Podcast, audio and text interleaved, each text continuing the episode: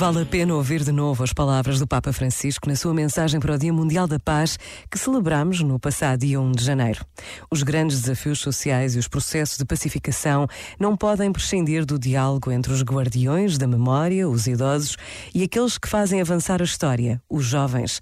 Tal como não é possível prescindir da disponibilidade de cada um, dar espaço ao outro, nem pretender ocupar inteiramente a cena, preocupando-se com os seus interesses imediatos, como se não houvesse passado nem futuro.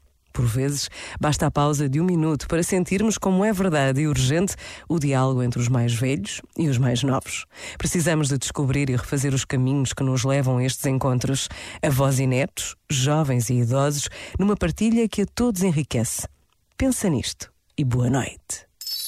Este momento está disponível em podcast no site e na app.